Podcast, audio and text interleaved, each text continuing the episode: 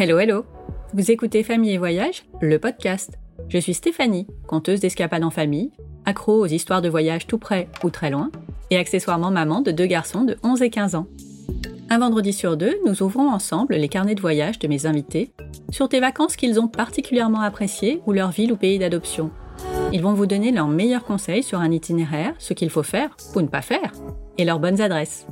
Je vous emmène aussi en reportage à la rencontre de personnes passionnées qui proposent des séjours ou des activités à faire avec nos enfants.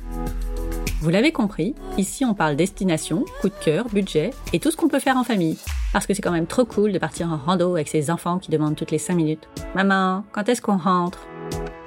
Pour ne manquer aucune occasion de vous évader ou de préparer vos prochaines vacances, parce que oui, un jour ce sera à nouveau facile de voyager, n'oubliez pas de vous abonner sur votre plateforme d'écoute préférée. Et au fait, le podcast est également diffusé deux fois par semaine sur la web radio Allo la planète. Allez donc y faire un tour, il y a plein de chouettes émissions et de podcasts sur le voyage à écouter. Bienvenue dans ce nouvel épisode. Originaire du Poitou-Charentes, Pascaline a vécu dans plusieurs régions avant de s'envoler avec mari et enfants pour La Réunion, il y a presque six ans. Passionnée de nature, elle a trouvé un terrain de jeu infini sur l'île Intense, notamment avec la randonnée que toute la famille pratique depuis leur arrivée. D'abord sur de courtes distances, puis petit à petit. Aujourd'hui, ces enfants de 9 et 11 ans peuvent marcher jusqu'à 16 km dans la journée, et avec pas mal de dénivelé en plus, car les sentiers réunionnais, ça ne rigole pas. Pascaline s'intéresse également beaucoup à l'écologie et l'autonomie, avec notamment la limitation des déchets. Pain, dessert, petit déjeuner et goûter des enfants sont faits maison, et même les produits ménagers et le savon, qui eux ont nécessité quelques essais avant d'être adoptés. Elle partage ses découvertes et la beauté de son île sur Instagram, dans un compte perso, mais aussi sur une page spécialement dédiée à la rando. Allez, c'est parti pour le carnet de randonnée et autres merveilles de Pascaline à La Réunion. Je vous souhaite une belle écoute. Bonjour Pascaline. Bonjour. Merci infiniment d'avoir accepté mon invitation pour parler de La Réunion, qui porte bien son surnom d'île intense. Ah, ça c'est le moins qu'on puisse dire. plus d'un égard, elle porte très bien son surnom, effectivement. Avant de nous envoler, peux-tu nous dire quelle voyageuse tu étais avec tes parents quand tu étais enfant? Alors, j'ai jamais vraiment été une voyageuse. Euh, avec mes parents, on n'a jamais fait de voyage. enfin, voyager, mais on restait en France, quoi. On allait euh, plutôt dans les départements voisins, en bord de mer. J'ai fait quelques voyages pendant ma scolarité, pendant l'université, mais euh, essentiellement en Europe. J'ai vraiment très peu voyagé. C'est en arrivant à La Réunion que les, les grands voyages ont commencé? Exactement, parce qu'à La Réunion, il y a comme une culture du voyage. Je pense que c'est le fait que ce soit une île. Hein. Euh, du coup, ça incite beaucoup euh, les Réunionnais à voyager. Du coup, il y a beaucoup d'agences de voyage. Les gens ici parlent beaucoup de voyage. Et puis, il faut dire que depuis La Réunion, il y a quand même euh, pas mal de destinations de rêve, comme Maurice, les Seychelles, l'Afrique du Sud. voilà, c'est on on a, quelques destinations vraiment pas très très loin en termes de durée de vol. Oui, vous êtes bien situé, oui, c'est sûr. Exactement, c'est assez incitatif, on va dire. Et du coup, vous avez commencé ces grands voyages avec les enfants, en fait? Exactement. Mais, ben, en fait, les enfants, ils ont pris euh, l'avion pour la première fois euh, pour venir à La Réunion. Ensuite, voilà, on a commencé par faire un voyage en Afrique du Sud. Ça faisait euh, un an qu'on était arrivé à la Réunion, parce qu'on a quand même passé une année à profiter de l'île. Et voilà, après, on a fait donc un séjour en Afrique du Sud. On a vu les animaux sauvages dans leur environnement. C'était euh, extrêmement émouvant. Ah franchement, c'est une super expérience. Euh, on a aussi rapidement fait l'île Maurice, parce que l'île Maurice, qu'on appelle l'île Sèvres ici, c'est à 200 km de la Réunion. Oui, c'est à côté. C'est vraiment une destination confort parce que on arrive euh, en hôtellerie à un club euh, qui s'occupe des enfants toute la journée. On fait pas à manger, on est bichonné. Donc, c'est vraiment une destination extrêmement reposante. Les vacances, quoi. Euh, ah oui, voilà, les vraies vacances. Donc, on a fait deux fois Maurice quand même. Voilà, ah oui, bah oui. pour cette raison-là. Parce que c'est vraiment, on se fait bichonner là-bas. C'est très reposant. On a fait les Seychelles qui est vraiment une destination authentique. Je ne m'attendais pas du tout à ça. Je pensais retrouver un peu Maurice avec tous ces hôtels euh, bétonnés, tout ça, et pas du tout. C'est, ça reste très sauvage, très authentique. En particulier sur l'île de la Digue, où on circule qu'en vélo, à pied. C'est sauvage, c'est encore plus beau que ce qu'on en voit. Moi, je pensais que je serais déçue parce que je me dis que souvent, ce qu'on, qu'on montre d'un paysage, c'est surfait. Mais en réalité, non, les Seychelles, c'est beau partout où on pose les yeux. C'est magnifique. Alors, donc après les Seychelles, on a euh, poursuivi l'exploration des environs avec Nocibé, qui est une archipel de Madagascar. Alors Madagascar, c'est vraiment une destination où j'avais très très envie d'aller. J'en ai beaucoup beaucoup parlé à mon mari parce qu'il y a tellement de choses à voir dans ce pays. Vraiment, à plein de niveaux entre les forêts, il y a des formations géologiques incroyables. Mais mon mari appréhendait euh, la problématique de sécurité, notamment sanitaire. Hein. Donc le compromis, c'était Nocibé, qui est euh, souvent qualifié de Côte d'Azur de Madagascar. Alors c'est vraiment très relatif cette qualification parce qu'on a des années-lumière de la Côte d'Azur. C'est, ça reste un pays très pauvre. Les gens ils vivent dans des petites euh, cabanes en bambou, sans eau, sans électricité. ils se déplacent à pied. Enfin, c'est vraiment ça, c'est un peu un crève-cœur. Hein. faut quand même avoir. faut le savoir. Ouais, il faut le savoir et c'est dur. Euh, vraiment, c'est dur. Nous, on y allait avec euh, des jouets, des vêtements, des affaires qu'on a données aux enfants d'un des villages où on a dormi. À côté de ça, euh, voilà, quand on est amoureux de la nature, c'est une super destination parce qu'il y a de tout. Il y a une magnifique forêt, enfin des magnifiques forêts, il y a des animaux incroyables, des marsupiaux, des, plein de lézards différents. Mais là-bas, on a pu nager avec un requin-baleine et ça, c'est pareil, c'est une ah. expérience euh, mémorable, ah, mémorable, mémorable. Et puis, il y a quelque chose qui est magique à faire, c'est euh, dormir sur une petite cahute sur une plage à Nossi Ranja. C'est, euh, il y a juste un lit de place dans une cabane de bois. Et il doit y en avoir cinq ou six sur la plage. Et c'est magique parce qu'on voit le ciel étoilé, il y a du plancton luminescent, on peut assister à des émergences de bébés tortues. Donc, c'est vraiment Robinson Crusoe, mais de luxe parce qu'on est bichonné, on a quand même un lit, vraiment. Et puis, euh, il y a un repas servi qui est délicieux. ça, c'est vraiment une expérience incroyable. Donc, pour les amoureux de la nature, vraiment, moi, je conseille euh, Nocibé et euh, les Malgaches sont vraiment adorables. Et puis, donc, l'année dernière, on a poursuivi. Alors, on est allé plus loin, on est allé en Thaïlande, mais c'est parce qu'en fait, finalement, les destinations depuis La Réunion, il n'y en a pas énormément. Et accessible financièrement, il n'y en a pas non plus énormément. Donc, on a fait la Thaïlande pour euh, commencer la découverte de l'Asie. Donc, très touristique, on a des années-lumière. Euh, oui, c'est très différent de ce que vous avez fait avant. C'est, ça n'a rien à voir. On a beaucoup, beaucoup de monde, alors que le Sibé, il n'y a personne. Il n'y a pas de touristes, on est tout seul. Euh, c'est pas du tout touristique. Voilà, donc c'est vrai qu'on a beaucoup aimé euh, les paysages thaïlandais qui sont très beaux, la gentillesse des Thaïlandais, la cuisine thaïlandaise, mais c'est vrai que euh, c'est moins notre style de, de, voyage. Quand il y a beaucoup de monde comme ça, euh, le tourisme de masse, c'est, on, a moins apprécié. Bon, allez, on va parler un peu de la Réunion maintenant. Avant de, de décrire toutes ces merveilles, est-ce que tu peux nous dire pourquoi en fait vous êtes installé à la Réunion? En fait, donc on n'avait jamais voyagé, on n'avait jamais mis les pieds en outre-mer. Euh, à aucun moment on s'était dit qu'à un moment donné on vivrait en outre-mer. Et euh, mais c'est là que je me dis que des fois c'est des parcours, les hasards de la vie qui, euh, peuvent, qui sèment des graines, qui peuvent aboutir à, des choix de vie. Originaire du Poitou-Charentes, on a atterri dans les Vosges pour des raisons professionnelles, qui est un département magnifique pour les amoureux de la nature que nous sommes, avec plein de forêts, de la montagne, des lacs. Sauf que le climat là-bas est extrêmement rude et ça, on n'y était pas vraiment préparé. Bah oui, il fait froid. Ah, il fait froid, très froid même parfois, très très froid. Et puis surtout, il fait très gris. C'est-à-dire qu'en septembre, ben, ça y est quoi, l'été est fini, on a tout de suite euh, les journées qui déclinent brutalement, il peut y avoir tout de suite euh, de la grisaille. Et puis euh, ça dure parfois jusqu'au mois de mai quoi. c'est long. Ah, c'est interminable, c'est interminable. Et puis même quand il y a des très belles journées, ben, alors en plus à cette époque-là, les enfants étaient tout petits, hein, parce que euh, notre fille venait de naître, euh, notre il avait deux ans. Donc c'est vrai que c'est pas le climat où on sort les enfants, même quand il fait très beau, ben, s'il fait moins de 10, on reste pas des heures dehors. Donc euh, on a eu l'impression de vivre vraiment en vase clos pas mal de temps, sur de longues durées. Et c'était un peu étouffant. Donc régulièrement, au mois de janvier, on réfléchissait à partir. Puis après, l'été venait et on se disait, oh non, c'est vraiment chouette les Vosges.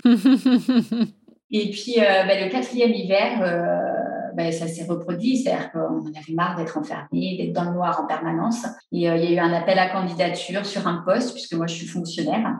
Je l'ai envoyé à mon mari, il m'a dit, ah, ben, coche. Il en avait marre aussi, je pense, de l'hiver. Donc, j'ai coché une destination, enfin, un poste en Polynésie et un poste à La Réunion. Et euh, j'ai eu celui de la Réunion, contre toute, attente, parce que rien ne me prédisposait à ce que ce soit moi qui ai le poste. Ouais. Et voilà, et c'est comme ça qu'on a atterri à la Réunion. Et quand les portes de l'aéroport se sont ouvertes et qu'on a vu euh, ces montagnes et les palmiers qui se décrochaient, on s'est dit que vraiment, euh, c'était certainement un endroit où on se plairait. On n'était pas nécessairement dans l'idée d'y rester dans la durée. Et puis voilà, ça fait cinq ans et demi qu'on est là et on est en train d'acheter une maison. C'est que ça vous plaît. voilà, oui, vraiment, ça nous plaît. Donc toi, tu as pu euh, bénéficier euh, d'une mutation par ton travail, mais pour ton mari, ça s'est passé comment? Alors, mon mari, en plus, il venait tout juste d'être recruté par son employeur au moment où on a euh, coché cette destination. Il avait été recruté en septembre. Et donc, il a demandé s'il ne serait pas possible de faire du télétravail. Et son employeur a accepté. C'était vraiment une période faste pour nous à ce moment-là. Ah oui, parce que le télétravail il y a six ans, c'était pas comme aujourd'hui. Hein. C'est le moins qu'on puisse dire. Et ben voilà, et en fait, là, ça fait cinq ans et demi qu'il est en télétravail. Donc, il rentre, lui, nécessairement une fois par an. Des fois, euh, plusieurs fois par an. Hein. C'est arrivé qu'il rentre euh, trois fois par an. Mais euh, à côté de ça, le reste du temps, il travaille à la maison. Ah, c'est chouette. c'est assez confortable. Hein. Ouais, je suis très confortable. Est-ce que quand même vous aviez quelques a priori avant de partir? Parce que vivre sur une île, c'est quand même pas donné à tout le monde, c'est assez différent. Nous, on était contents de partir. Voilà. En c'était ça. Euh, on était content d'aller au soleil. On savait qu'on partait euh, sur une île, mais on ne s'attendait pas à quelque chose en particulier. Et on a beau avoir regardé des reportages beaucoup, euh, on se doutait que c'était pas nécessairement très révélateur de la vie qu'on aurait au quotidien ici, mais voilà, on n'attendait rien de particulier. On attendait du soleil et on a eu du soleil. on a du soleil. Donc ça a été tout a été que surprise. Tout n'a pas été très facile hein, dans un premier temps. C'est toujours compliqué de s'adapter euh, à un environnement nouveau. Qu'est-ce qui a été difficile, justement? Mais ben, Les enfants. Ah. Gérer les enfants. Alors, c'est pas tant les enfants en eux-mêmes, mais euh, mettre en place l'organisation autour des enfants parce que ça fonctionne quand même assez différemment ici. L'école se termine tôt. Il y a beaucoup de familles ici. Hein. Euh, c'est des familles réunionnaises. Il y en a beaucoup qui travaillent pas, au moins dans les grands-parents. Il y a peu de besoins de prise en charge des enfants après l'école. Ah oui. Voilà, donc du coup, quand on a des besoins, eh ben, c'est compliqué de trouver, euh, de trouver un mode de garde, de trouver quelqu'un pour venir garder les enfants, de trouver des lieux d'accueil en périscolaire, de trouver des centres aérés. Euh, voilà, donc ça, c'est extrêmement compliqué. Et encore, nous, on, on, avait de la chance parce que mon mari étant en télétravail, euh, on a eu une certaine souplesse. Mais malgré ça, euh, on a vraiment eu des moments compliqués. Euh, voilà. Là, maintenant, c'est derrière nous parce qu'ils sont grands. Donc, comme on oui, ils sont plus autonomes. à la maison, voilà, ils sont là. Maintenant, ça s'est réglé. Mais c'est vrai qu'on a eu quelques périodes compliquées les premières années.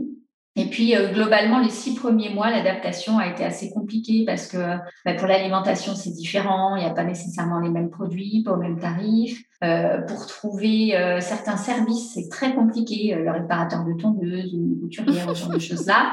C'est des gens qui font des pas de porte chez eux dans leur maison. Et c'est le bouche à oreille qui font leur activité, donc il n'y a pas de publicité autour d'eux. Donc, si on n'a pas de réseau, c'est parfois compliqué d'avoir des informations sur, sur ce qui existe en, service. Et même pour d'ailleurs les activités de loisirs des enfants, sportives ou culturelles, il y a des centres officiels qui existent, hein, mais comme ils sont pris d'assaut, ils font rarement de la publicité. Donc voilà, ça c'est vraiment compliqué. C'est pas la première fois pourtant qu'on avait à s'installer quelque part avec les enfants puisque quand on est arrivé euh, dans les Vosges, euh, les enfants euh, avaient quelques mois pour l'un et l'autre avait deux ans. Avant ça, on s'était installé dans le Bordelais, c'est pareil, on avait notre fils qui était petit, on a toujours réussi à trouver une organisation assez facilement parce qu'on avait accès à l'information. Ici, c'est plus, plus compliqué. Mais ça se fait. Du coup, vous avez fait comment pour leur trouver des activités à faire, justement? Ça a été beaucoup du bouche à oreille, on a bricolé. Franchement, rétrospectivement, j'ai eu l'impression de faire du bricolage à chaque vacances. D'accord. C'est-à-dire que euh, voilà, on a testé des choses euh, diverses et variées, on a recruté des personnes euh, qui ont qui nous ont laissé tomber, donc il a fallu recruter d'autres personnes. Ouais, c'est pas simple. Et ils font quoi comme activité aujourd'hui? Alors, euh, ben finalement, ils font pas mal de choses. Alors, ma fille, pas trop, parce qu'elle papillonne d'une année sur l'autre. Donc, elle, elle a fait essentiellement euh, de la danse, du poney, de la gym. Euh, et là, cette année, elle fait bien. Et mon fils, il a fait du poney, il fait de la guitare, de la robotique. Ça, c'est super. Ah oui. Voilà. Alors, il a fait aussi par le passé du karaté. Donc, il y, a, quand même une grande diversité d'activités. Hein. Voilà. Mais là, il a, il a gardé que la guitare parce qu'il est rentré au collège et que le rythme n'a rien à voir avec le rythme qu'il avait auparavant. Du coup, il a eu du mal à garder le reste des activités. Pour aller au collège, euh, est-ce que c'est loin de chez vous? Est-ce qu'il y a euh, des transports pour, euh, pour y aller? Comment ça se passe? Alors, c'est pas loin de chez nous. parce que c'est à 15 minutes de voiture. Mais pour stationner là-bas, c'est très compliqué et on a un bus qui passe au bout de notre rue. Donc, il prend le bus et c'est extrêmement confortable. Et pour ta fille, l'école, elle est, elle est proche de chez vous aussi? Oui, elle est encore plus près parce qu'elle doit être à 5 minutes. Ah ouais, c'est cool. Donc, ouais, c'est pratique. Je la dépose sur mon trajet de travail. Donc, c'est vraiment très pratique. Et ça, c'est vraiment quelque chose à privilégier, je pense. La proximité euh, des écoles, du lieu de vie, du lieu de travail. Parce que c'est ce que j'évoquais tout à l'heure. Il y a un vrai problème euh, à La Réunion. Mais c'est pas propre à La Réunion. J'ai pu voir que ça. Sur les îles en général. Euh, voilà. C'est les bouchons. Ici, c'est vraiment affreux. Moi, des fois, je travaille à Saint-Benoît, des fois, je travaille à Saint-Denis. Saint-Benoît, c'est 25 km. Saint-Denis, c'est 8 km, mon lieu de travail je mets plus de temps à aller à Saint-Denis qu'à aller à Saint-Benoît. Ah bah, il n'y a qu'une route? Il y a une route principale, euh, mais tout le monde la prend. Il y a beaucoup de voitures, beaucoup d'habitants. Donc les voitures sont quasiment à l'arrêt. Hein. Moi, quand je suis dans l'Est, je vois ceux qui vont dans le Nord, ils sont quasiment à l'arrêt. Euh, on met un temps vraiment considérable à accéder euh, à certains endroits. Donc ça, c'est vraiment quelque chose à prendre en compte, je pense, quand on choisit de s'installer à La Réunion, bien déterminer quels sont ces centres d'intérêt au quotidien parce que c'est vraiment fatigant de vivre avec les bouchons. Oh oui. Bon, on a parlé euh, de l'inconvénient majeur euh, de cette vie à La Réunion, mais c'est quoi les avantages? Ah, Ils sont nombreux, à mon sens. Pour moi, le premier, c'est le climat, parce qu'il fait beau tout le temps. Euh, même en saison des pluies, on n'a pas des pluies non-stop. Alors, des fois, ça arrive qu'on ait deux, trois jours de pluie, mais globalement, comme il y a des microclimats partout, on finit toujours par trouver le soleil à un moment donné. Et le fait qu'il fasse beau tout le temps, eh bien, ça permet d'être dehors tout le temps. 12 mois de l'année. Et ça, c'est un vrai luxe. C'est top. Euh, du coup, en termes d'activité, euh, on peut faire des choses toute l'année. On peut se balader, on peut aller à la plage toute l'année, on peut faire des activités extérieures toute l'année.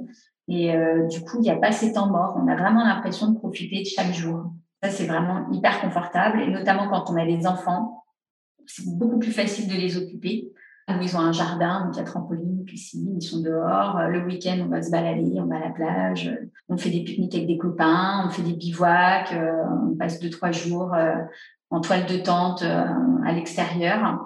Donc voilà, c'est beaucoup plus facile d'occuper les enfants ici et puis de profiter de, la nature. Ah mhm. oui.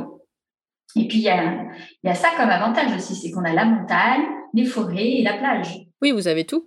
On a tout. Et les rivières, et les cascades. Et en plus, euh, au niveau de la faune, il n'y a aucun animal dangereux. Donc, euh, on peut en profiter en toute insouciance. Euh, il y en a quand même un qui vous casse un peu les pieds, sans le nommer le requin. Mais normalement, c'est impossible d'aller se baigner dans une zone dangereuse sans savoir qu'ils sont là. C'est écrit partout. Oui, alors c'est troublant. je constate que j'en ai pas parlé, ce qui montre à quel point j'ai intégré cette problématique. En fait, ici, c'est une question qu'on me pose souvent sur euh, mon compte Instagram, c'est euh, comment gérer les baignades avec les requins? Est-ce qu'on n'est pas euh, frustré de ne pas profiter de l'océan? Alors, en fait, il y a un lagon à La Réunion. Alors, j'ai un, mais en réalité, il y a plusieurs lagons, c'est-à-dire des zones qui sont délimitées par une barrière de corail. donc, ces zones-là, on s'y baigne sans risque. Alors, je dis sans risque, mais bah, dernièrement, il y a eu des requins juvéniles qui ont été observés dans, le lagon. Mais les requins juvéniles, a priori, ne euh, présentent pas de danger. Donc, nous, on se baigne dans le lagon euh, bah, depuis cinq ans et demi. il n'y a jamais eu aucun incident dans le lagon, jamais de répertorié, jamais, jamais. Et dans le lagon, euh, c'est un aquarium à ciel ouvert. Il y a des bancs de poissons tropicaux, c'est magnifique.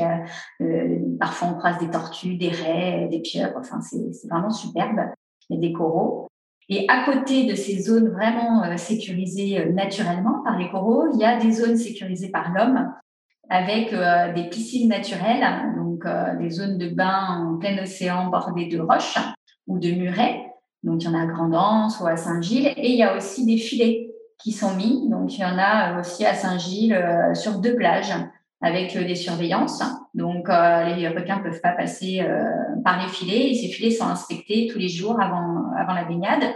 Et puis, il y a aussi euh, le spot de surf des trois bassins où euh, les surfeurs surfent toujours aujourd'hui, euh, régulièrement, tous les jours, ou presque, hein, sous réserve des conditions de l'eau, parce que voilà, il y a, des risques accrus requins après les pluies, quand l'eau est trop, ce genre de choses-là.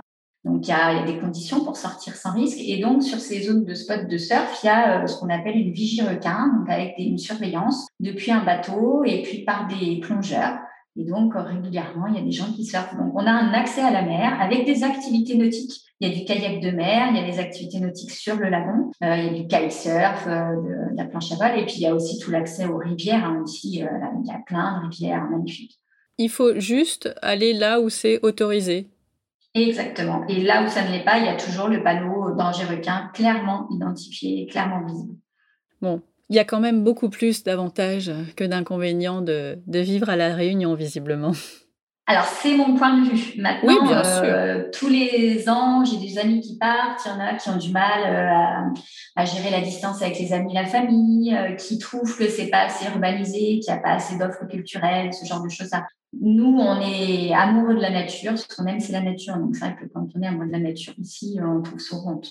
Maintenant, voilà, c'est pas nécessairement la vie de tous. Euh, il y a beaucoup de départs tous les ans. Et comme j'indiquais, ça dépend aussi des conditions de vie. On a des conditions hyper optimales moi qui bosse à la maison, moi qui vis sans les bouchons, les écoles pas loin. Euh, du coup, le week-end, on a la pêche pour euh, sortir.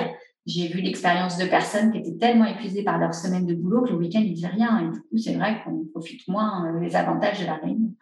Pour ceux qui n'ont pas la chance d'y vivre, est-ce que tu peux nous dire quelle est la meilleure saison pour, pour découvrir l'île intense? Alors, de mon point de vue, c'est en intersaison. Alors, intersaison, personne n'en parle parce que tout le monde dit qu'il y a deux saisons à La c'est euh, l'été et l'hiver. Mais en réalité, il y a quand même deux intersaisons. C'est-à-dire, globalement, l'hiver, il fait 25 degrés. L'été, on est plus sur du 30 euh, à 33 selon la zone géographique. Et il y a une intersaison où on tourne aux alentours de 28 degrés dans les bas. Hein. Et moi, mon intersaison préférée, c'est celle qu'on trouve entre euh, mars, avril, mai. On est à la fin de la saison chaude. On est à la fin de la saison des pluies. Euh, donc, il n'y a plus de risque cyclonique. L'océan a été chauffé par la saison chaude, la rivière aussi. Donc, euh, pour se baigner, c'est hyper confortable. Les journées sont encore assez longues, même si elles sont moins longues qu'en plein été. Euh, elles sont pas aussi courtes qu'en hiver. Donc, pour moi, c'est vraiment la meilleure saison là, entre avril, avril et juin. ces trois mois, pour moi, c'est vraiment ce qu'il y a de mieux. Combien de temps dure le, le voyage au départ de la métropole? Alors, il faut compter une dizaine d'heures, ce qui est quand même pas rien.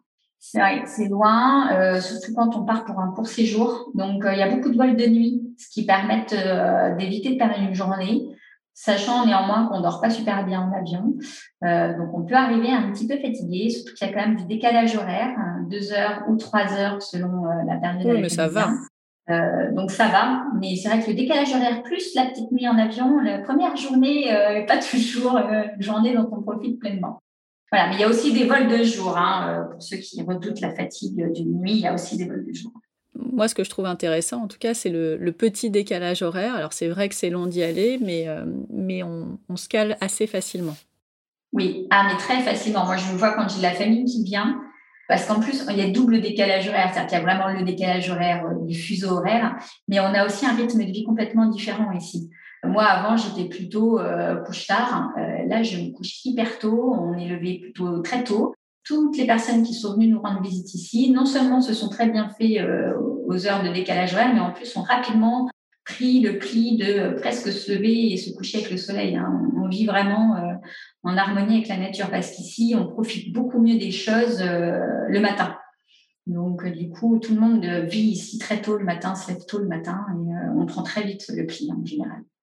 Quels sont pour toi les lieux vraiment incontournables à découvrir quand on vient pour la première fois euh, à La Réunion? Alors, ben, le premier, c'est le volcan, parce que c'est quand même euh, une attraction. Et puis, au niveau mondial, il y a quand même euh, voilà, peu de possibilités d'aller marcher sur un volcan, voir un volcan. Et comme il est quand même régulièrement en éruption, si on a un peu de chance, on peut même voir une éruption. Donc le volcan, évidemment, il y a le Maïdo qui offre euh, très facilement un point de vue sur euh, Mafat, un des points de vue très impressionnants parce que c'est très haut. Donc, euh, et puis avec un stationnement à côté, donc le Maïdo, c'est vraiment à faire. Il y a un tout petit sentier qui fait 3,5 km avec des échelles malgré tout, donc il ne faut pas être sujet au vertige. C'est le sentier euh, Roche Vert Bouteille Cap Noir hein, qui offre un panorama incroyable aussi sur Mafat, mais différent de celui qu'on voit du Maïdo. Donc c'est vraiment, euh, s'il y a une rando à faire à La Réunion, pour moi, c'est celle-ci. Juste, je te coupe deux secondes. Est-ce que tu peux expliquer pour ceux qui connaissent pas les, différents cirques? Parce que si on n'a pas la carte de la Réunion sous les yeux, les endroits peuvent paraître assez abstraits et tout tourne beaucoup autour des cirques. Donc, est-ce que tu peux nous faire un petit euh, résumé de comment ça se passe? Tout à fait. Alors, il y a trois cirques à la Réunion. Le cirque de Salazie, euh, qu'on peut rejoindre depuis l'est. Le cirque de Silaos, hein, qu'on rejoint plus euh, depuis le sud ouest, sud-ouest. Et puis le cirque de Mafat. Alors, il y a plusieurs entrées pour entrer dans le cirque de Mafat. Alors, sachant qu'il y a quand même une grande spécificité pour le cirque de Mafat, c'est que c'est un cirque auquel on accède qu'à pied. Et euh, donc, du coup, euh, c'est très dépaysant d'y aller parce que euh, les habitudes de vie sont vraiment spécifiques, vu que tout n'est acheminé qu'à pied ou en hélicoptère depuis quelques années. Et puis, comme on y marche qu'à pied, c'est extrêmement reposant. Alors, si ce n'est le balai des hélicoptères, malheureusement qui vient un peu casser euh, ce calme. Mais sinon, euh, voilà, on peut, on marche pendant des heures euh, sans jamais rencontrer de route, de voiture, et c'est quand même vraiment spécifique et très agréable. C'est surtout assez unique. c'est quelque chose qu'on ne voit pas ailleurs. Oui, tout à fait. Donc voilà, maintenant qu'on a compris les trois cirques, on peut, on peut à nouveau repartir dans les, les lieux incontournables. Alors donc forcément, ben voilà, les cirques et les montagnes dans les lieux incontournables, hein, puisque la, la Réunion c'est euh, la montagne, mais c'est aussi les cascades. Je, je l'ai évoqué tout à l'heure. Donc euh, les cascades, euh, elles sont incalculables. Personne n'a réussi à dénombrer le, ah, nombre de cascades. Ouais, il y en a trop. Alors, il y en a qui sont visibles depuis la voiture. Quand on rentre dans le cirque de Salazie, on peut en voir euh, comme la cascade blanche, euh, la cascade du Val de la Mariée, qui sont deux cascades impressionnantes. Euh, mais il y a aussi des belles cascades qu'on peut aller voir à pied à Saint-Gilles, hein, bassin des Aigrettes. Toute petite rando et qui est très, très jolie, cette cascade. Elle est vraiment à aller voir. En réalité, il y a trois bassins à cet endroit-là, donc ça vaut le coup d'y aller. Il y a une autre cascade qui est visible, pareil, en y allant en voiture et qui est extrêmement impressionnante, qui est vraiment très belle c'est la cascade Grand Galet, ou également appelée la cascade Langevin. Alors celle-ci, elle est dans le sud, elle est vraiment très jolie, donc je, conseille aussi euh, d'aller faire un tour là-bas. Et puis dans les incontournables, il y a le lagon hein, dont j'ai parlé, ou l'océan plus globalement, parce qu'encore une fois, il y a les dauphins qui sont là toute l'année.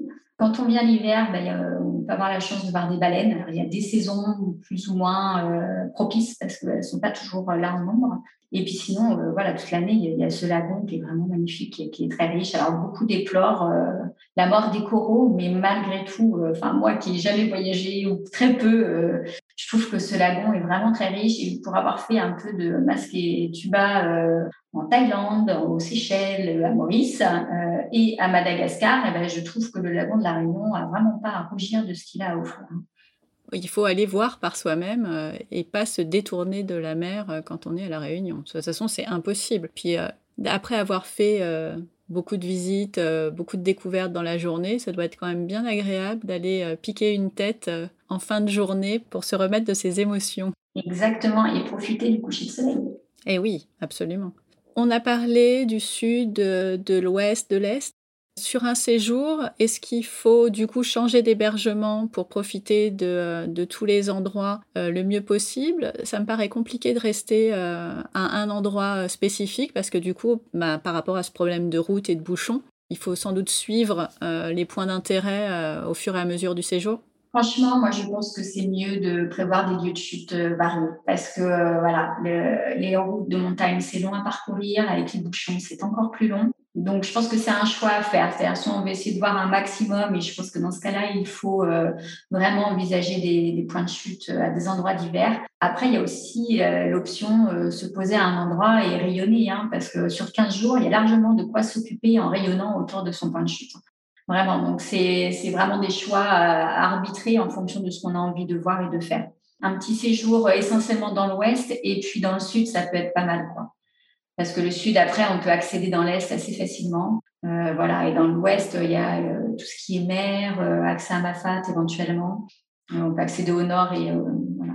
Est-ce que tu peux nous parler un peu plus en détail des, randonnées qu'on peut faire à La Réunion? Pour des niveaux sans doute différents du plus simple, entre guillemets, à des randonnées un peu plus complexes pour ceux qui auraient envie alors, ce qui est super ici, c'est qu'il y en a pour tous les niveaux. Nous, quand on est arrivé, euh, on randonnait pas, les enfants. Alors, on marchait de temps en temps le week-end, quand même, dans la forêt de, des Bauges, mais très peu. Notre fille avait 4 ans, notre fille 6 ans. Donc, on a vraiment commencé petit par des randonnées de 3 km. Et déjà, avec des randonnées de 3 km, on peut se régaler, hein, vraiment ici. Il y a le Cap Noir Roche Bouteille dont je parlais. Donc, c'est vrai qu'il y a les échelles. A un petit passage un peu impressionnant, mais franchement, ça se fait. Il y a la randonnée du Cap Jaune qui est très facile avec le Cap Jaune qui est très beau à voir. Et en saison des baleines, on peut voir des baleines depuis cet endroit-là. Après, il y a des euh, randonnées un peu plus longues, autour de 5 à 7 km. Voilà, à 7 km, vous avez Grand Étang, qui est très joli. Alors, j'entendais quelqu'un l'autre jour dire que Grand Étang lui-même, bon, euh, c'était pas exceptionnel. Alors, c'est vrai que comparé à d'autres étangs de montagne plus hautes, euh, voilà, peut-être que ça impressionne pas, mais ce qui est très sympa, c'est euh, qu'au fond de Grand Étang, il y a des cascades et là, vraiment, elles sont très sympas, elles sont très jolies. Donc, c'est 7 km, mais c'est tout plat, donc c'est pas trop compliqué, sauf qu'il faut éviter de le faire en période trop humide parce que c'est très beau comme coin. Il y a la randonnée du Trou de Fer qui fait partie des incontournables de, l'île dont on entend beaucoup parler avec un magnifique point de vue sur une euh, très belle cascade qu'on voit de loin mais qui est très impressionnante et qui est très jolie, la cascade du Trou de Fer. C'est une randonnée de 10 km qui permet de marcher dans une forêt primaire qui est d'une beauté incroyable, la forêt de Bélouve. Et puis, euh, on peut commencer ou finir la randonnée euh, en allant voir le point de vue depuis le de Bélouve. Donc, elle fait 10 km, mais nous, on l'a fait, euh, les enfants, ils avaient 5 et 7 ans et ils l'ont fait sans problème, en prenant le temps, en faisant des pauses, ça se fait. Il y a beaucoup de touristes qui la font. Il y a l'ascension du volcan, le cratère d'Olomieu. Alors, c'est pas nécessairement une randonnée que je conseille parce qu'elle est assez monotone et elle est quand même assez physique. Et je trouve qu'il y a beaucoup d'autres randonnées plus chouettes à faire. Euh, les bassins de Saint-Gilles dont je parlais, qui courent, qui peut être fait en famille sans problème. Ça va faire même pas 3 km, c'est vraiment tout petit. La cascade Jacqueline, c'est pareil, 30 euh, minutes. Je trouve que c'est, des, voilà, des marches beaucoup plus euh, intéressantes, moins éprouvantes, mais c'est très subjectif, tout ça, bien évidemment. Et puis après, il y a des randos très difficiles, enfin plus difficiles pour les marcheurs aguerris qui offrent des panoramas incroyables. Il y a bien sûr le Piton des Neiges, euh, qui est la plus connue, mais il y a aussi le Grand Bénard. Et pour le coup, moi, je trouve que le point de vue depuis le Grand Bénard est plus joli que le point de vue depuis le Piton des Neiges, parce que j'ai fait les deux. Et le Grand Bénard euh, offre vraiment la vue sur Mafat, sur Silaos, sur l'océan, sur euh, la crête avec les trois salas, alors que depuis le Piton des Neiges, bah moi j'avais moins bien vu, mais peut-être que j'étais trop fatiguée, je ne sais pas. voilà, en tout cas j'ai préféré le Grand Bénard. Mais après vous avez aussi la canalisation des orangers. Alors elle est très longue, euh, enfin, elle est longue, mais elle n'est pas très difficile parce qu'il n'y a pas trop de dénivelé. Et alors là, pour s'en prendre plein la vue, euh, il n'y a pas mieux, je trouve. Elle est de toute beauté, cette randonnée. Une vue époustouflante du début à la fin. Vraiment, c'est une, randonnée que je conseille. Et puis, pour ceux qui veulent faire euh, deux jours, deux journées dans ma fade, ben, il ne faut pas hésiter à passer par la cascade de Trois-Roches, qui est quand même une cascade assez atypique, une cascade souterraine. Donc, voilà, vraiment, je, je conseille mais il y en a plein à faire. Et sur Internet, on trouve plein d'idées de rando. Et sur, euh, sur cette randonnée de deux jours, du coup, il faut euh, trouver un gîte, un hébergement pour euh, dormir sur place. Tout à fait, oui, oui. Alors, il y en a qui font le choix d'acheter du matériel de bivouac ici aussi. J'ai vu ou qui venaient avec leur matériel de bivouac et qui bivouaquent à Trois-Roches. On l'a fait un bivouac avec les enfants à Trois-Roches.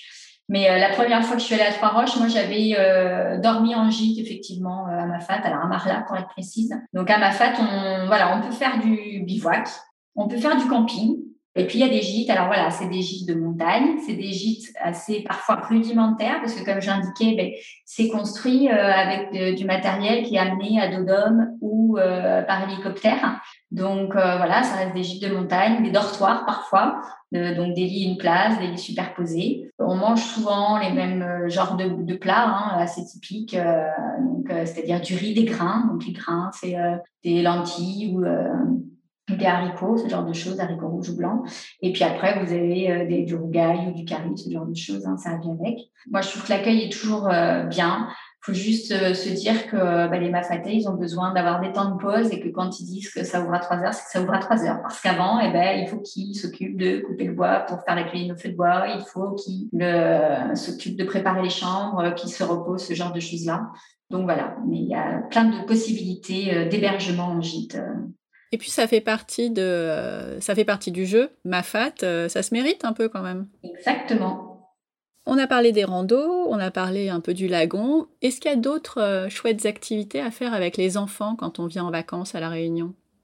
Il y en a plein. On peut faire euh, du canyoning. Il y a des parcours canyoning accessibles dès 6 ou 7 ans. Je ne sais plus, à vérifier, mais assez petit. Oui. Il y a du rafting, euh, il y a de l'escalade, il y a du paddle, du canoë. Euh. il y a plein de centres équestres hein, qui permettent de faire des balades à cheval ou à poney dans plein d'endroits très sympas.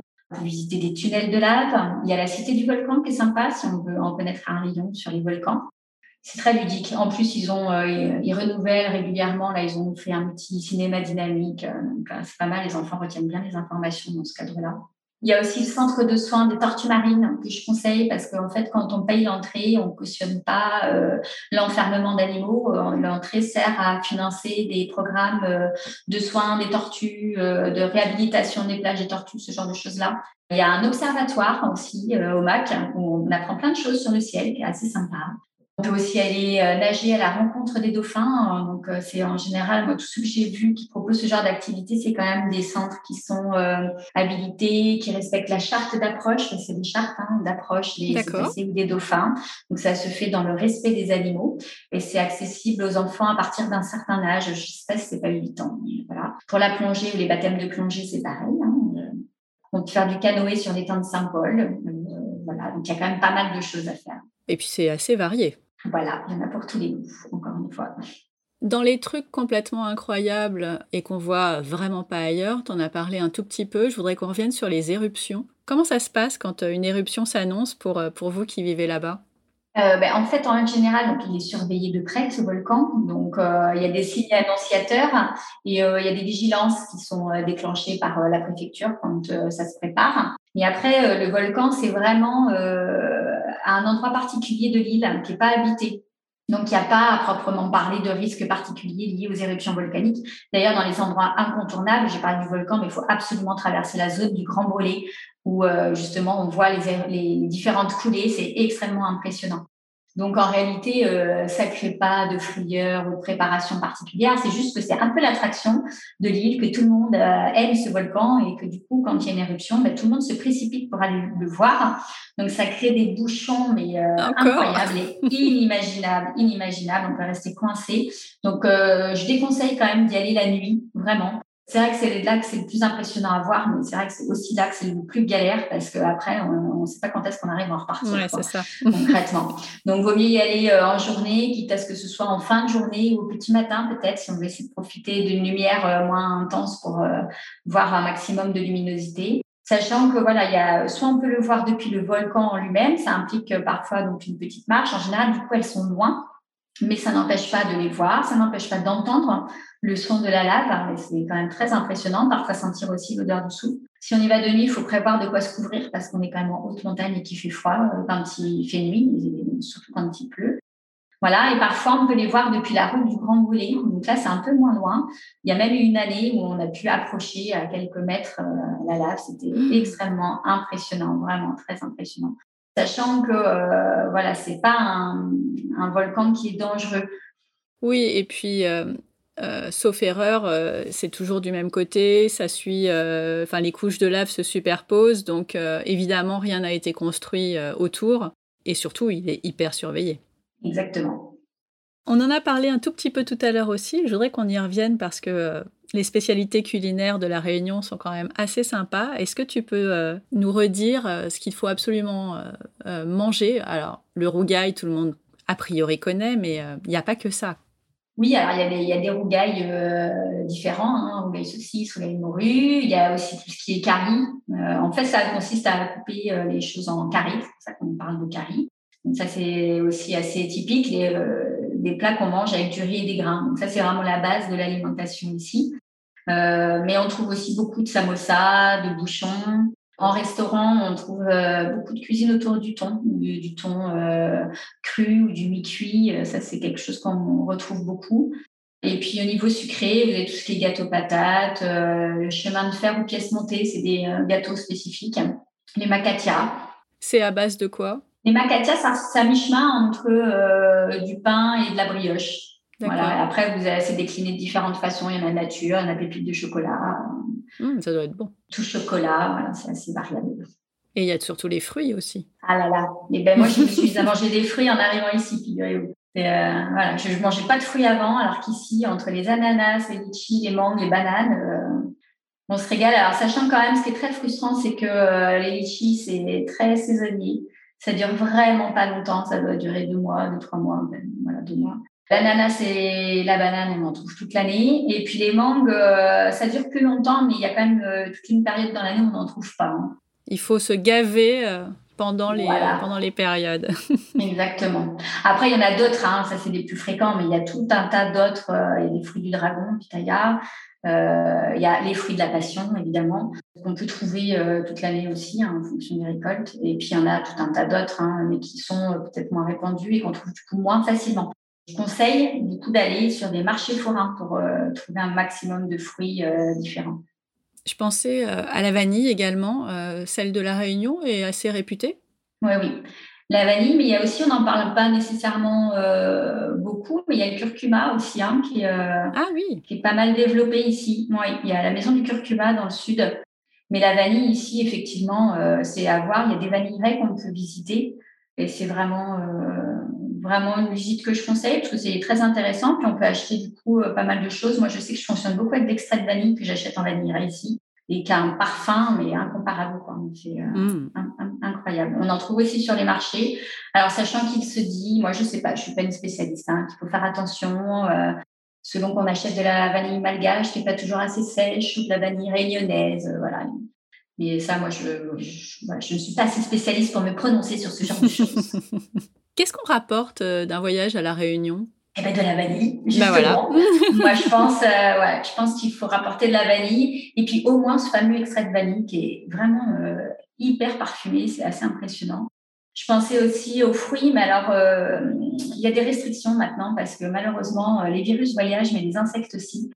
donc là, il faut bien se renseigner avant de ramener des fruits. curcuma, il y a des mélanges qui se vendent pour faire du rhum arrangé et c'est pas mauvais. Voilà, c'est des sachets qu'on peut acheter euh, ou des mélanges euh, divers. Hein. On peut trouver ça dans les grandes surfaces ou dans les marchés. Voilà, pour les idées que j'ai. Il y a aussi, si on fait un petit tour à Silaos, il y a de la lentille de Silaos. Ils font ah aussi du vin de Silaos, mais euh, la lentille de Silaos est réputée. En fait, on rapporte que des trucs à manger. Exactement. Mais il n'y a que ça de vrai, la nourriture. Mais oui, je suis bien d'accord. À part le billet d'avion qui n'est pas forcément le, plus accessible, la vie sur place, est-ce qu'elle est chère? Est-ce qu'il faut prévoir un budget euh, important quand on vient passer 15 jours, par exemple? Alors, la vie est assez chère. Hein. Au niveau alimentaire, euh, c'est cher. Il ne faut pas hésiter à faire les marchés. Mais vous verrez, c'est vrai que dans les grandes surfaces, euh, tout est plus élevé. Hein. Donc, après, ben, les activités, euh, c'est un budget. Je ne sais pas si on peut dire que c'est cher ou pas cher, je n'ai pas trop de référentiel, mais, euh, mais il faut compter pour tout ce qui est, par exemple, rafting, tunnel de lave, euh, ce genre de canyoning, il faut compter entre 50 et 70 euros par personne. Alors, parfois moins si c'est pour les enfants, il y a des petits, des petits prix, des prix plus bas qui sont faits mais ça reste quand même un budget. Hein. Quand on est une famille de quatre, euh, vous savez tout de suite sur, euh, voilà, on est sur un petit 250 euros la sortie. Donc, c'est pas rien. Et puis, pour ce qui est des gîtes, euh, en montagne, c'est à peu près pareil. Hein. On est sur du 200 à 250 euros, mais ça comprend quand même la nuit, le petit déjeuner et le dîner. Après, pour les autres hébergements, je vais pas trop pouvoir euh, parler parce que bah, nous, on fait pas trop d'hôtellerie vu qu'on est sur place. Ça nous est arrivé de faire des Airbnb quand on a voulu aller séjourner ah, dans les lacs. Oui, il y a du Airbnb, il y a aussi du location euh, sur le Bon Coin. On trouve quand même plus du location sur la semaine, de la location sur la semaine hein, sur le Bon Coin. Euh, alors que sur du Airbnb, on trouve plus facilement sur le week-end, par exemple.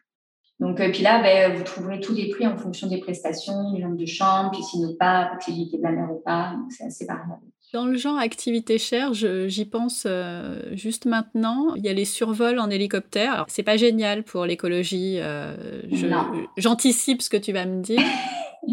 mais c'est quand même waouh. Ouais. Alors, j'en ai pas parlé, hein, mais moi-même, pour euh, mes 39 ans, je crois, j'ai fait un vol en ULM pendant que le volcan était en éruption en plus. Waouh! C'était juste fou. et puis effectivement, moi, quand je vois les images des vols en hélicoptère, c'est incroyable parce que l'hélicoptère, ça permet d'approcher au plus près au plus près d'endroits euh, qui sont absolument fous, que sont euh, la cascade euh, du trou de fer dont je parlais, mais aussi la vallée de Takamaka, dont je ne parle pas, mais qui est très clairement mon endroit préféré de toute l'île. Pour moi, c'est la vallée mystérieuse euh, aux mille merveilles. Il y a des, cascades pas possibles. On a l'impression qu'il y a un dinosaure qui va sortir de là-dedans. C'est vraiment magnifique cet endroit. Et effectivement, avec un hélicoptère, on peut approcher au plus près euh, de, ce genre d'endroits qui sont magiques. Donc, euh, donc oui, forcément, bah, l'hélicoptère, ça fait partie certainement des choses que les touristes veulent faire. C'est un budget, je crois que c'est 250 euros. Après, c'est modulable en fonction de ce qu'on veut faire et de ce qu'on veut voir. Il y a plusieurs formules. Pour l'ULM, c'est pareil. Après, c'est vrai que j'en ai pas parlé parce que euh, c'est vraiment une grosse source de nuisance euh, sur l'île. Une source de nuisance pour les habitants, pour les habitants des cirques en particulier, et puis pour tous les animaux, euh, les oiseaux qui sont effrayés parce que c'est incessant. C'est incessant. Quand on randonne, on entend en permanence des hélicoptères. C'est impressionnant faut faire la part des choses et, et, voir si ça rentre dans son concept de vacances Exactement. Chacun voit et fait, prend ses décisions. Par contre, j'ai oublié de dire, par rapport euh, aux activités qui, sont, qui représentent un budget, je pensais par exemple à Kelonia, c'est pas cher l'entrée, hein. je crois que ça va être du 10 euros l'entrée si je ne ah me trompe pas. Après, c'est un petit endroit, hein, mais euh, on voit des tortues marines de, vraiment très près et c'est vraiment chouette. Et encore une fois, euh, cet argent est utilisé à bon escient. Donc, mm-hmm. il y a aussi des activités qui sont moins chères. Et il y a le parapente dont j'ai pas parlé, qui est vraiment chouette aussi à faire et qui, euh, qui est moins euh, contraignant pour euh, l'environnement. Ah, tout à fait, c'est vrai. Je voulais revenir sur la, vallée dont tu as parlé, qui est ton endroit préféré. Ça se trouve où et est-ce que c'est un endroit qui est facilement accessible ou faut le mériter aussi? Non, faut vraiment le mériter. Il faut vraiment le mériter. Il y a un accès un peu plus facile, mais c'est un sentier qui est officiellement interdit. Ah. Donc, c'est pas un sentier dont je vais parler ou que je fais conseiller. C'est pour ça, je pense que euh, voilà, je l'ai à l'esprit en tant que vallée mystérieuse. C'est vraiment euh, plutôt la vallée des camionneurs, on va dire. Et elle se trouve où exactement? Eh bien, elle se trouve. Euh, alors, il y a un accès par Saint-Benoît. Et puis après, il y a un sentier de randonnée qui relie Saint-Benoît à la plaine des Palmistes. Donc, on peut le faire hein, quand même. Hein pas du tout la plaine des palmistes. Enfin, si, le bout de la plaine des palmistes, c'est euh, la, forêt de Bélouf, Bébourg-Bélouf. Il sort à cet endroit-là, ce sentier. On peut du coup aussi accéder par cette forêt-là. Et euh, c'est la randonnée aux 26 échelles. Et des vraies échelles, des vraies grandes échelles avec plein de barreaux et des, parfois des échelles parallèles, des échelles qui se succèdent. Euh, voilà, c'est une randonnée un peu physique quand même. Et il faut compter combien de temps pour la faire? Je l'ai pas faite celle-ci. Moi, j'ai fait, j'ai fait un petit bout par euh, les échelles. Euh, je sentais plus mes cuisses en arrivant en bas. D'accord. Je sais plus du tout combien de temps j'avais mis. Mais, euh, il y a des informations plus précises sur le site Rando Péton, qui est une mine d'or, une mine d'or sur les différentes randonnées, les niveaux de difficulté, les durées, avec des photos. c'est ma bible, mon livre de chevet. Très bien. Vous avez l'air de vous y plaire là-bas, donc le départ est pas prévu pour tout de suite, j'imagine. Non, non, non. Voilà, euh, je pense qu'on repart encore pour au moins cinq ans. C'est euh, par rapport à ton travail, c'est des périodes données? Oui, disons que là, le poste que j'occupe, je peux encore l'occuper, euh, alors pas tout à fait cinq ans maintenant, j'ai encore mangé six mois là, mais je, peux encore rester dessus quatre ans et demi. Donc à la fin, je verrai en fonction de, de ce qui m'est proposé de faire. voilà, moi j'avoue que je ne me vois pas partir pour le moment. En tout cas, si je peux rester plus, je resterai plus. mais euh, c'est voilà, on ne sait tellement pas ce que l'avenir nous réserve. Oui, ça c'est sûr. Il faudra voir aussi par rapport aux enfants. Et euh, on n'en a pas parlé parce qu'on n'a pas très envie d'en parler, mais en cette période de Covid, est-ce qu'il y a des choses qui sont euh, plus compliquées Comment vous le vivez à La Réunion? Ben, Nous, on est quand même très privilégiés hein, parce qu'on n'a eu qu'un confinement. Et depuis, il y a juste le respect des gestes barrières, port du masque. Euh, là, c'est en train de changer parce que euh, on commence à avoir un peu plus de cas. Alors euh, voilà, il y a eu beaucoup de tourisme hein, au mois de janvier.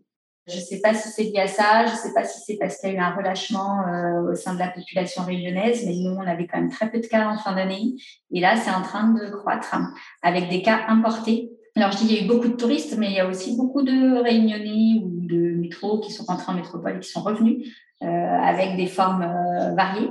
Donc là, ils sont en train de renforcer un peu les, euh, les, règles. Et il me semble avoir entendu que le maire de Saint-Benoît avait interdit l'accès à un certain nombre de sentiers de randonnée ah. euh, de sa commune. Ouais. Euh, donc là, pour, pour, le coup, ce serait vraiment une restriction que, auquel on n'est pas habitué parce que nous, on n'a pas eu de couvre-feu, pas de restriction de mobilité, rien. Donc, ce serait vraiment la première. Sur les sentiers de randonnée, il n'y a pas tant de monde que ça. Enfin, je me rends pas compte. Ben non, non, non. Après, euh, sur certains, certains sentiers de randonnée sont aussi des sentiers de euh, pique-nique et de bivouac. Ah oui. Et les pique-niques, euh, c'est des réunions, des réunions, voilà, de, des réunions familiales, amicales.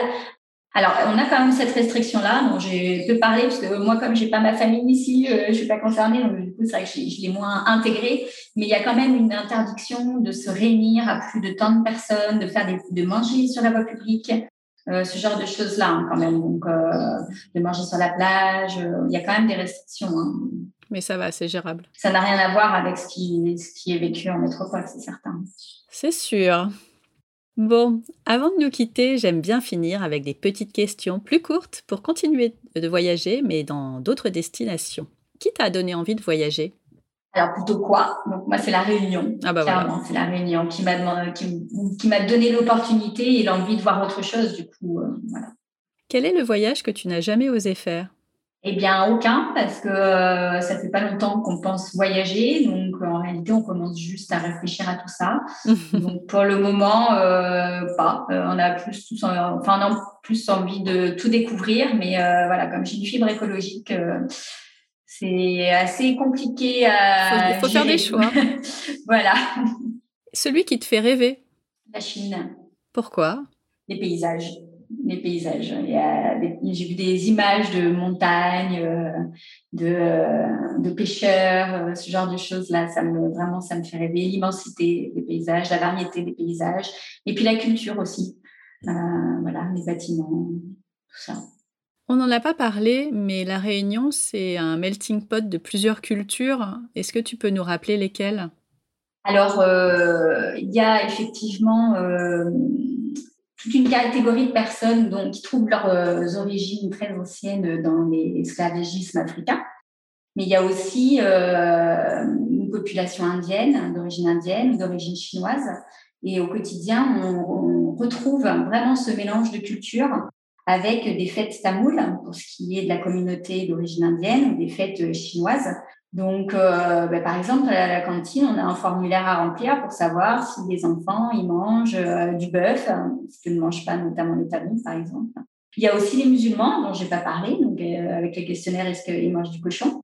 Il y a des mosquées il y a des temples euh, hindous partout, magnifiques, hein, des euh, temples chinois qui ne doivent peut-être pas s'appeler des temples.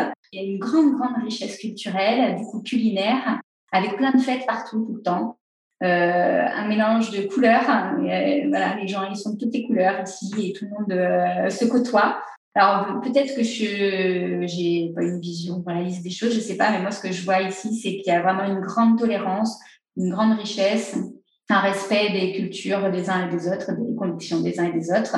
Et moi, j'avoue que j'adore euh, l'idée que mes enfants grandissent au milieu de ça, avec plein de copains euh, qui pratiquent euh, des religions diverses et variées, des cultes divers et variés, qui ont des habitudes voilà, différentes et que chacun respecte, respecte ça. Je trouve que c'est une grande richesse.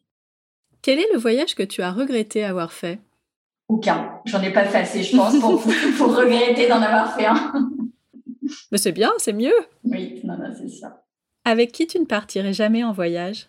Avec des gens que je n'apprécie pas. Mmh voilà, je pense que euh, globalement, il ne faut pas côtoyer des gens qu'on n'apprécie pas. Donc, euh, donc, voilà, ceux euh, avec qui je ne me sentirais pas de partir, c'est vraiment des gens que je n'apprécierais pas côtoyer au quotidien. Le truc le plus inattendu qui te soit arrivé lors d'un de tes voyages? Eh ben, c'est quelque chose que j'ai évoqué euh, tout à l'heure. Hein. Euh, quand on était à Nocibé, la saison des requins-baleines était terminée. Donc, j'avais fait le deuil d'éventuellement euh, voir un requin-baleine. Hein. Exactement. Et puis, quand on a quitté Nocibé pour rejoindre notre super petite cabane sur Nossi-Ranja, on est tombé sur un requin-baleine. Un bébé de 3,50 m. un bébé. voilà, un gros bébé. Donc, on a pu se mettre à l'eau avec lui et c'était incroyable parce que il nous est passé à côté et après il a fait demi-tour et il est revenu vers nous. Enfin, c'était euh, une rencontre vraiment magique et Dingue. Ouais. Votre prochaine destination en famille? Bah, J'avais prévu d'éventuellement aller à Bali cette année au mois de janvier. Et puis finalement, on a remis ça. Mais c'est vrai que euh, il y a aussi euh, la Namibie, qui est une destination, mmh. une destination phare depuis la Réunion, qui fait très envie. Après, c'est très cher la Namibie, donc Donc voilà, c'est les deux destinations que j'ai en tête. Il y a aussi Zanzibar hein, depuis la Réunion. Euh, voilà, on n'a pas nécessairement beaucoup, beaucoup de destinations en direct depuis la Réunion. Donc euh, voilà, c'est elles sont belles, en tête. Mais c'est toutes des destinations de rêve, je trouve. Mais elles font tout en ligne. La prochaine fois que vous allez rentrer en métropole, ce sera quand? Alors, les billets qui avaient été programmés pour juillet 2020 ont été reportés à juillet 2021. Donc, euh, a priori, ce serait juillet 2021 si tout se passe bien. Voilà, on va enfin la famille parce que ça commence à faire, ça un long. oui. Est-ce que tu vas changer tes habitudes de voyage à cause de la Covid? Ben, c'est déjà le cas parce qu'on euh, devait rentrer en juillet et on n'est pas rentré. Euh, on devait partir en janvier, on n'est pas parti. Alors, euh, l'autre jour, sur euh, mon compte, j'ai dit euh, interdiction de voyager. C'est pas une interdiction effectivement officielle, mais moi, je m'interdis de voyager pour pas faire courir de risques à ma famille et puis parce que j'ai pas envie de faire courir de risques à des gens aussi auprès de qui je pourrais ramener le virus. Donc, donc moi, je m'interdis de, de voyager parce que quand on voyage, ça qu'on est quand même dans un avion confiné.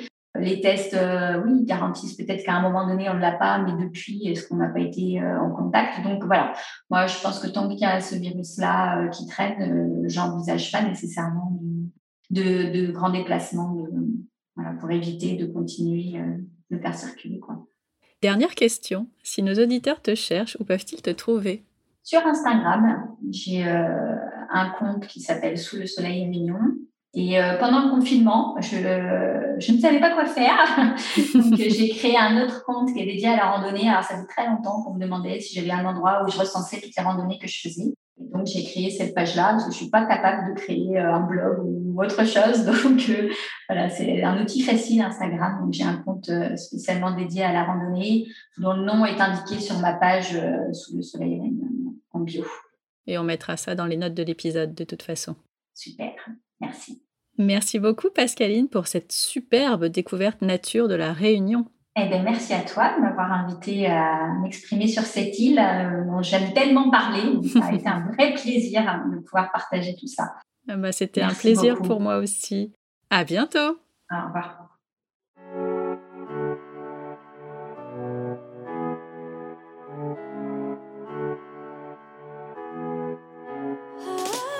Merci d'avoir écouté cet épisode jusqu'au bout. Si cette conversation vous a plu, partagez-la ou mettez un commentaire sur votre plateforme d'écoute préférée. Et pour m'aider à le rendre plus visible, vous le savez, c'est sur Apple Podcast que ça se passe. Un immense merci à celles et ceux qui prendront quelques secondes pour le faire. Vous n'avez pas tout noté? Pas de panique. Toutes les informations sont dans les notes de l'épisode sur le blog famille et voyage avec un s.com slash podcast. Vous pouvez également suivre le podcast sur Instagram à famille et voyage underscore blog underscore, vous savez, c'est le tiré du bas. Dans deux semaines pour un nouvel épisode. D'ici là, prenez soin de vous, inspirez-vous et créez-vous de chouettes souvenirs en famille.